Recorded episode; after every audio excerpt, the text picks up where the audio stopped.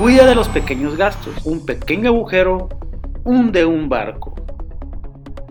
Buenos días, buenas tardes, buenas noches amigos por escuchas desde la plataforma que me sigues. Muchas gracias por estar atento a los temas que te comparto. Porque ya te la sabes. La idea es compartir ideas. Ayúdame a llegar a más personas tan solo compartiendo este podcast entre tus contactos, en tus grupitos o en tus listas de difusión. El día de hoy vamos a hablar sobre una de las pláticas que doy a los jóvenes de bachillerato y universitarios. Es más que nada sobre conceptos básicos de las finanzas para que tomen decisiones informadas que permitan optimizar el manejo de sus recursos. Hace pocos días la misma plática me tocó impartirla a través de Zoom a los asociados de la cooperativa Ciclos, donde al final también hizo una bonita dinámica de networking, permitiéndonos así un espacio para conocer las actividades que hacemos fuera de nuestra cooperativa Ciclos. ¿Conoces el significado y la historia del dinero? ¿Sabes qué son los gastos y los diferentes tipos? ¿Estás consciente de lo que es una deuda? También te voy a dar unos tips para generar ahorro y opciones para invertir. ¿Estarás de acuerdo que hablar de finanzas no solo compete a gobiernos y empresas? Así es. También a las personas físicas o simples nos corresponde tener un poquito, un poquito de educación financiera para eso. Por eso, el episodio de hoy se titula Tus finanzas personales. Comenzamos. Hola, bienvenido a este podcast llamado Las Mil Palabras. Es un extracto para este medio de mi blog que lleva el mismo nombre. Yo soy Francisco Gabriel Vizcaíno, vivo en Puerto Vallarta. Mis actividades productivas son el turismo, la capacitación de personal específicamente en el servicio de atención al cliente. Además, soy asociado de la cooperativa Ciclos, un modelo económico que rompe paradigmas. En este espacio te compartiré temas sobre turismo, colectividad, un poco de política, ¿por qué no? Sobre mis cursos de capacitación y demás temas de interés. Me identifico con la siguiente frase, mi ser es estar, servir para ser. Estas son las mil palabras.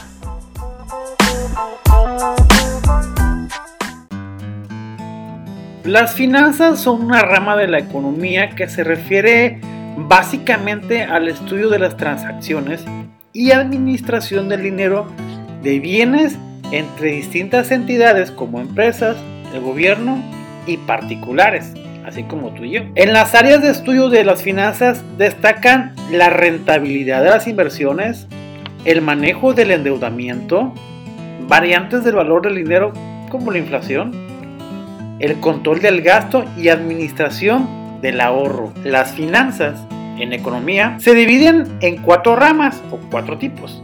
¿sí? Son las finanzas corporativas, que son las empresas y sus recursos. Finanzas públicas, que es la gestión de los recursos financieros de todas las instituciones del Estado. Finanzas internacionales, que son los movimientos de capitales extranjeros cuidan el endeudamiento de los países y sus inversiones. Y nos referimos a finanzas personales al manejo y administración del dinero de bienes de un individuo particular o de una familia. Es decir, la administración de todo tu dinero, todos tus gastos, tus ahorros y tus inversiones. Uno de los principales objetivos de las finanzas personales y es el enfoque que se le va a dar a esta charla. Es lograr la libertad Una vez comprendiendo el concepto básico de finanzas y las finanzas personales, vamos a adentrarnos a entender el dinero. ¿A qué es el gasto? Los tipos de gastos y qué es la deuda. También formas de ahorro y maneras de invertir. Continuamos. A las finanzas básicamente las mueve el dinero. Pero, ¿qué es el dinero? Es un conjunto de activos de una economía que las personas estamos dispuestas a usar como medio de pago para comprar y vender bienes y servicios. El dinero, como tú lo sabes, cumple diferentes funciones dentro de una economía. Es un medio de cambio, ya que este es aceptado por la sociedad para saldar la compra o venta de un bien o servicio como unidad de cuenta, ya que permite fijar los precios y documentar la deuda. también se considera como depósito de valor y es porque se permite transferir la capacidad de compra de bienes y servicios a lo largo del tiempo. Para que el dinero cumpla su función como tal, como medio de cambio, debe ser transportable. Quien tenga el dinero debe poder transportarlo con facilidad. El dinero debe ser durable. Toda moneda o billete debe ser capaz de circular en la economía de un país por un tiempo razonable. Debe ser también homogéneo. Cualquier unidad de dinero debe tener un valor igual al de los demás. Debe existir una emisión controlada. Y esto es para que se mantenga su valor y que no detenga la economía porque la oferta de dinero es insuficiente. A lo largo de la historia, el hombre ha tenido la necesidad de dar valor a las cosas para intercambiarlas. Así comenzó el trueque, luego el dinero y finalmente herramientas para ahorrar e invertir ese dinero. El dinero es algo de uso diario. Como bien sabes, nos sirve para comprar diversas cosas. Pero ¿te has preguntado cómo surgió el dinero? o antes cómo le hacía la gente, te compartiré brevemente lo que es la historia del dinero. La primera manera que surgió para obtener alimentos y otras cosas fue lo que aún seguimos conociendo como el trueque. Aquí las personas daban valor a su producto para poder intercambiarlo por otros insumos de primera necesidad.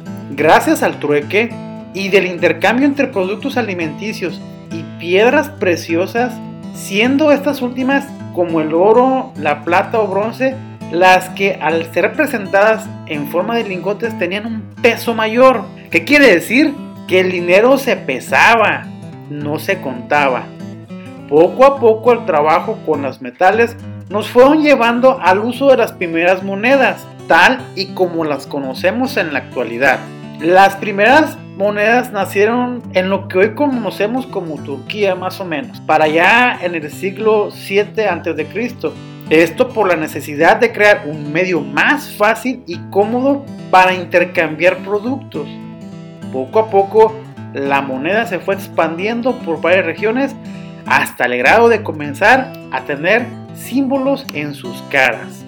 El uso del papel moneda de intercambio, es decir, los billetes que conocemos, comenzaron a aparecer más o menos en el siglo XI, por allá por China. El valor de estos billetes se daba por la confianza de que eran certificados sobre la existencia de un depósito de oro en un banco. El uso del billete se expandió por Europa, logrando llegar a Suecia en 1661 y para 1780 llegaron a España donde su uso se popularizó rápidamente ya que era un medio más cómodo para trasladar. Por su parte, el uso del cheque surge de los bancos de Inglaterra para el siglo XVIII. Posterior Francia adopta este sistema en 1865 y después los demás países. El uso de la tarjeta de crédito es un poco más moderno. Para el año de 1914, a través de la compañía Western Union, se originan las tarjetas de crédito, donde ofrecían algunos de sus clientes una tarjeta que les permitiera tener una línea de crédito sin cargos. En 1958 se creó la Bank American o la tarjeta Visa. También la Interbank Card Association, mejor conocida como Mastercard. Y en 1859 le entra al quite American Express lanzando su primera tarjeta de plástico. Y del paso de las tarjetas de crédito hasta lo que conocemos hoy como la banca en línea, los pagos móviles y por qué no considerar también desde el 2009 a las criptomonedas, que es un sistema del que próximamente vamos a hablar. Continuamos. Gasta siempre una moneda menos de lo que gana el gasto. El gasto es la cantidad de dinero que se emplea para pagar la adquisición o la utilización de un bien o servicio. En la contabilidad se le denomina egreso. Es muy simple comprenderlo. Cuando realizamos un gasto se produce una salida de dinerito. Y este es uno de los puntos de mi presentación que me fascina dar a conocer, ya que vamos a identificar los tipos de gasto. Gasto fijo. Este no se modifica con facilidad, es el que pagas mes con mes, como el servicio del agua, la electricidad, el cable, etc. También tenemos el gasto variable. Este puede cambiar con facilidad de acuerdo a las contingencias que te puedan suceder. Que se descompuso tu computadora, que ya falló la lavadora, que hay que repararla, que se dañó la pantalla, los servicios médicos en caso de no contar con seguridad social, entre otros. Tenemos también el gasto discrecional. Es el dinero que tú eliges gastar para darte ciertos lujos o gustitos. Que la salida al cine, bueno, cuando se podía. Y creo que ya se puede en algunas partes del país. Que la ida al restaurante el domingo. Que el bar con los amigos, con las amigas, etc. El gasto hormiga. Aquí te vas a echar de patadas. Este lo pusimos en pequeñas cantidades. Y si bien no nos damos cuenta, al sumarlo supone un monte considerable al día, a la semana y al mes. ¿Te has preguntado cuánto te gastas al mes en cigarritos en caso de que fumes? ¿Ya sacaste la cuenta de cuánto te gastas en la compra del café diario en caso de que seas como yo bien cafetero? Te lo dejo de tarea. Yo ya tengo mi cuenta. El gasto flexible. Este tipo de gastos son los que si bien no podemos evitar, sí somos capaces de decidir cuándo comprarlos, como la ropa, calzado, entre otros. Continuamos. El que nada debe, nada tiene. Un paradigma difícil de romper. La cantidad de dinero que debemos pagar a una persona o entidad por alguna contraprestación recibida se le llama deuda. Y esto contrae una obligación financiera que hay que afrontar. Las deudas personales son un pendiente para millones de mexicanos. El 57% de quienes tienen una tarjeta de crédito en México no pagan el total de su préstamo en el momento, sino que se quedan con deuda. Pero, ¿por qué nos endeudamos?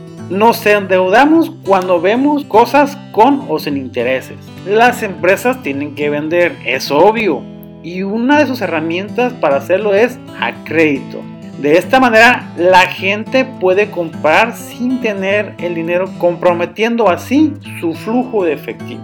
El mal otorgamiento del crédito. Hay bancos y otras instituciones que le prestan dinero a las personas que no pueden pagar. Personas que están muy endeudadas. Estas empresas corren un riesgo elevado pero lo compensan con las tasas de intereses de usura, que la gente desesperada se ve obligada a aceptar porque no tienen más opción. Nos endeudamos por la falta de previsión y de cultura financiera. La mayoría de las personas no llevamos un control de nuestros recursos, por lo que adquirimos sin saber varias deudas, creyendo que las podremos pagar. Es decir, excedemos nuestra capacidad de pago. Nos endeudamos por la baja autoestima o pesimismo. Está comprobado que las personas con baja autoestima tienden a sentarse derrotadas cuando tienen cargas muy pesadas. Si se endeudan, aunque puedan todavía pagar, tienden a bajar los brazos esperando aún más su situación. Son víctimas de su propio pesimismo. Y por el contrario, hay personas que se endeudan por su alta autoestima y el optimismo. Así es, también una alta autoestima es un problema. Provoca que la gente confíe demasiado en su capacidad de pago y en que logrará salir bien de las situaciones comprometidas. Por eso adquieren deudas sin pensarlo demasiado. Los patrones de conducta son un factor por el que nos endeudamos. La gente muy desordenada suele ser mucho más propensa a tener deudas que aquella que es metódica. Porque por naturaleza tienden hacer planes y presupuestos que le llevan a tener un control más cercano a sus propios recursos. Uno de los factores por los que también nos endeudamos son los sentimientos. Es sabido que cuando la gente siente un vacío emocional, tiende a llenarlo de distintas maneras. Una de las más concurridas es comprarse algo, ¿sí o no? Algo que les haga por un momento sentirse bien, hasta que llegan los estados de cuenta de la tarjeta de crédito. Así es, compradores compulsivos. Recuerda, el crédito en sí no es malo, simplemente es una herramienta que si sabemos usar con inteligencia nos puede ayudar a lograr ciertas cosas más rápido. Continuamos. Te voy a compartir algo que encontré paseando por Google, que lo llaman la regla 50-40-10. Y la verdad está bastante interesante ya que es para cuidar tu dinero y ahorrar. No es más que cómo dividir tus ingresos. Sencillo. 50% deberá destinarlo a tus gastos fijos o gastos regulares, que es la mitad de tus ingresos que están destinados a cubrir los gastos regulares sin exceder el límite en lo posible, excepto cuando haya imprevistos. El 40% es para los gastos variables. Esta parte de tus ingresos se destina a decisiones de consumo, como ropa, restaurantes, bares, entretenimiento, gustitos, ¿recuerdas? Pero lo más importante es el 10% que van dirigido a tus metas financieras, ya sean para ahorrar o invertir. Continuamos.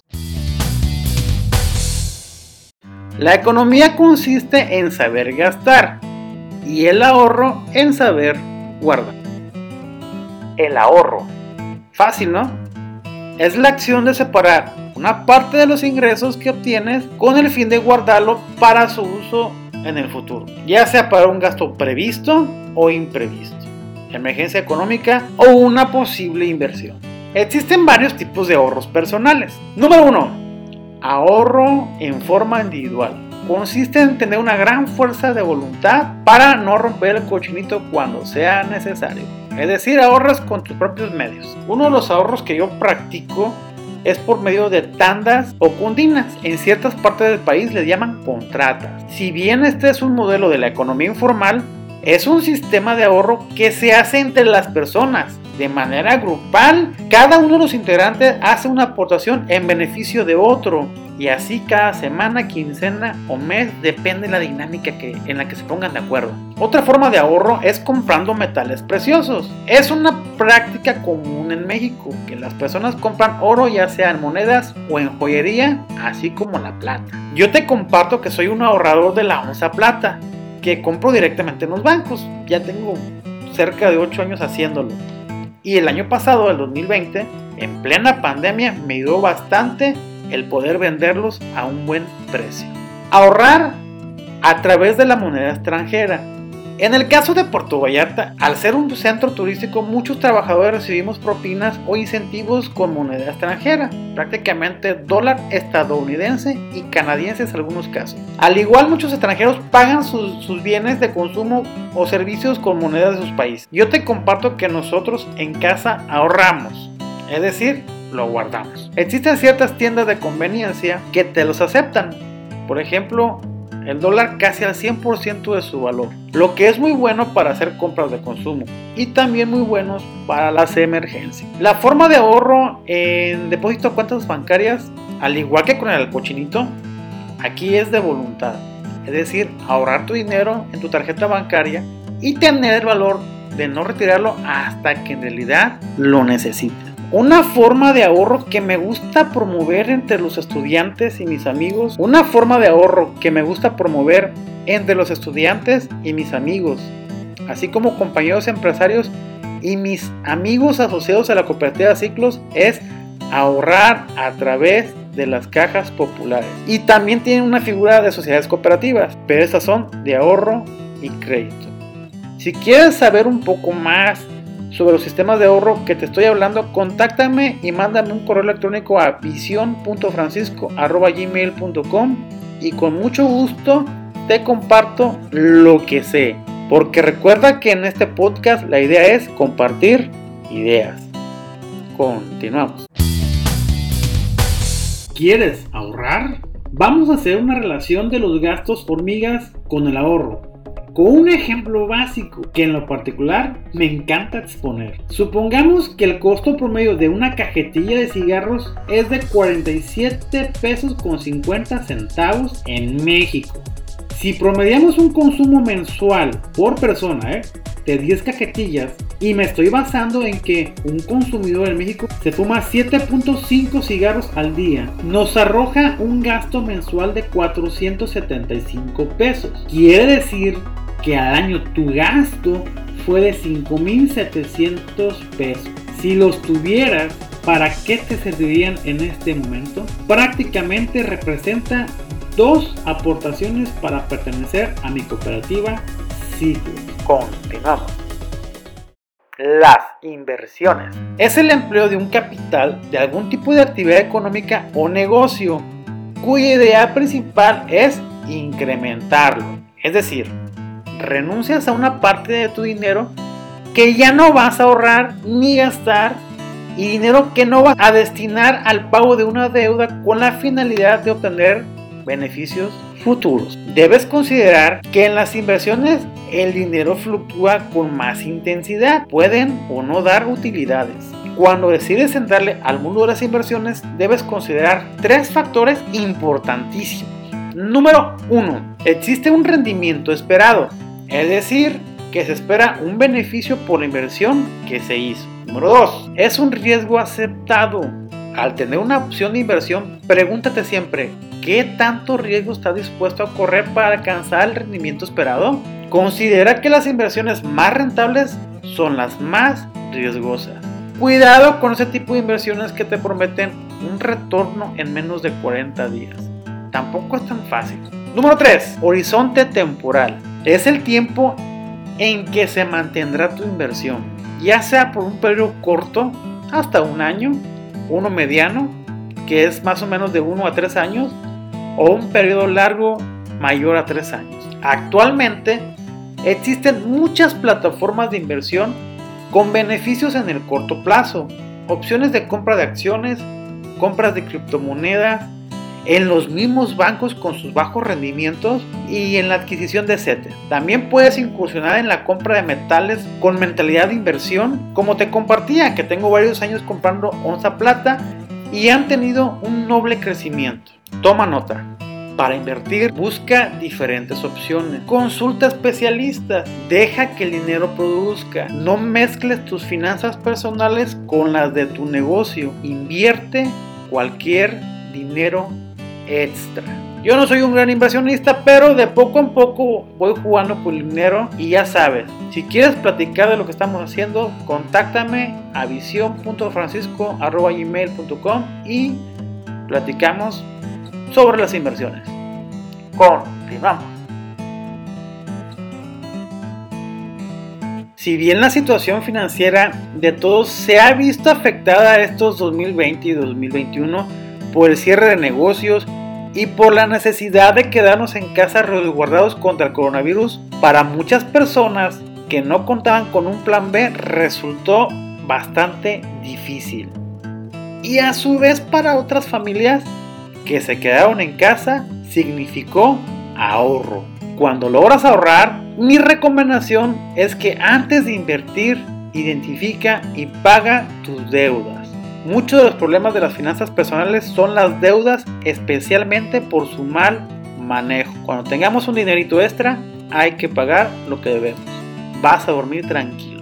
Planea tus gastos y sobre todo los variables y los hormigas, que ya dijimos que ahí hay fugas.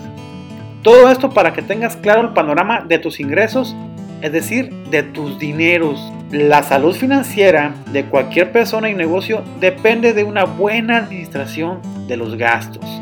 Si no sabes en qué estás gastando tu dinero y no estás siendo organizado, no esperes a que tus finanzas marchen bien. Tómalo en cuenta y te invito a investigar cada uno de los elementos como el dinero, el gasto, la deuda, el ahorro y las inversiones con la finalidad de que conozcas más sobre tus finanzas personales. Y así concluimos este tema sobre finanzas personales y sus elementos. No olvides suscribirte a mi podcast y compartirlo con tus amigos y contactos para llegar a más personas. Recuerda, una buena y sana administración del dinero nos encamina a lograr la libertad financiera. Yo soy Francisco Gabriel Escaíno. Estas son las mis palabras. Hasta la próxima.